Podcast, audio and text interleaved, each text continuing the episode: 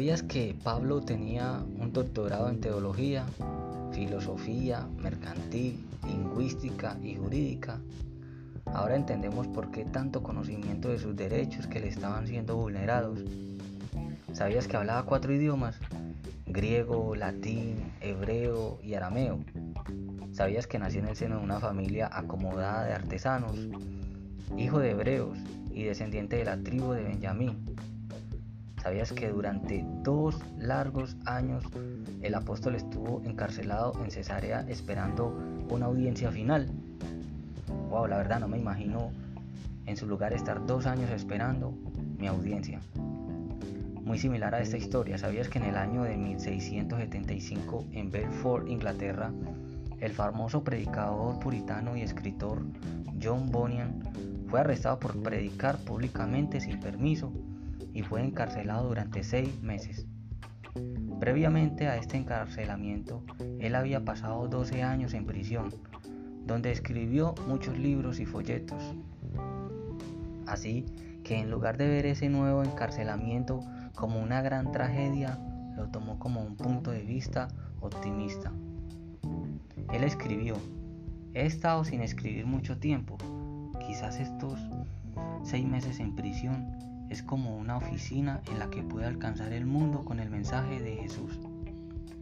Fuera o no estas palabras precisas de Bonian, su ministerio durante este corto encarcelamiento es innegable.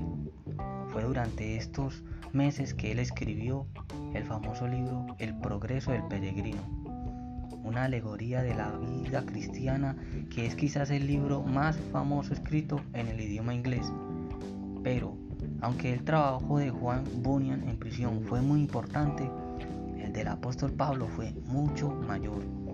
Y durante los cuatro años de encarcelamiento de Pablo en Cesarea y Roma, él hizo algunos escritos que son más importantes, populares y pastorales incluso que el progreso del peregrino. Presentándoles estos datos curiosos sobre la vida del apóstol Pablo, hoy queremos meditar en Hechos 25 del 1 al 12 y terminando con la transición del gobierno de Claudio Félix, como hemos hablado en los capítulos anteriores, a Porcio Festo, Félix indudablemente era un hombre malo, pero la historia nos cuenta que Festo era básicamente un hombre bueno. Él gobernó bien a pesar de los problemas que le dejó Félix. Aunque ya había pasado dos años, el caso de Pablo aún era importante para los líderes religiosos esperaban hacer traer a Pablo ante ellos una vez más en Jerusalén. Pero Festo respondió que Pablo estaba custodiado en Cesarea, a donde él mismo partiría en breve.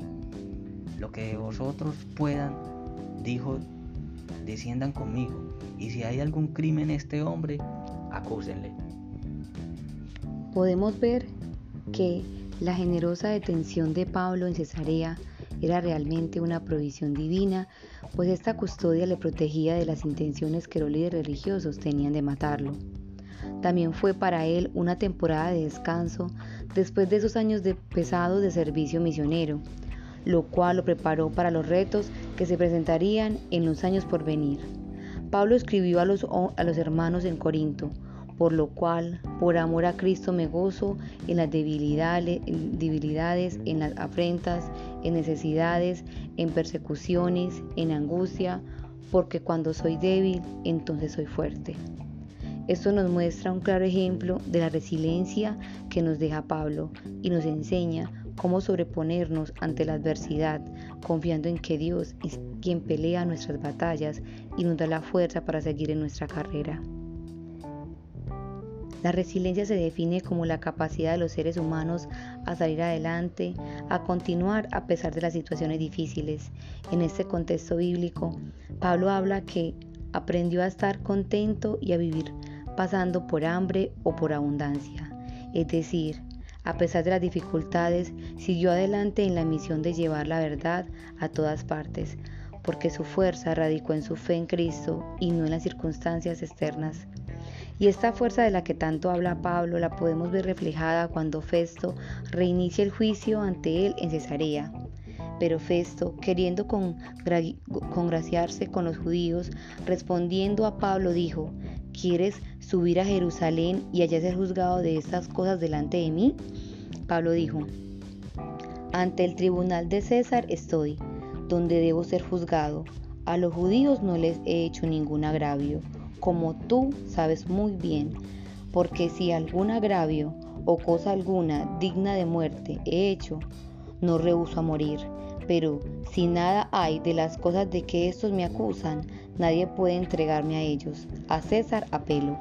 Entonces Festo, habiendo hablado con el consejo, respondió, a César has apelado, a César irás.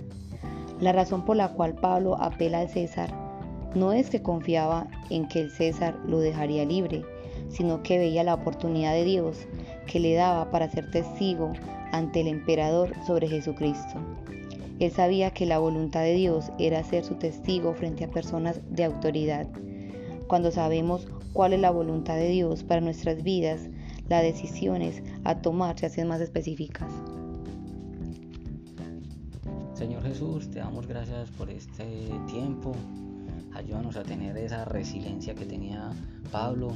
Ayúdanos a ser fuertes, a ver la oportunidad en medio de cualquier dificultad.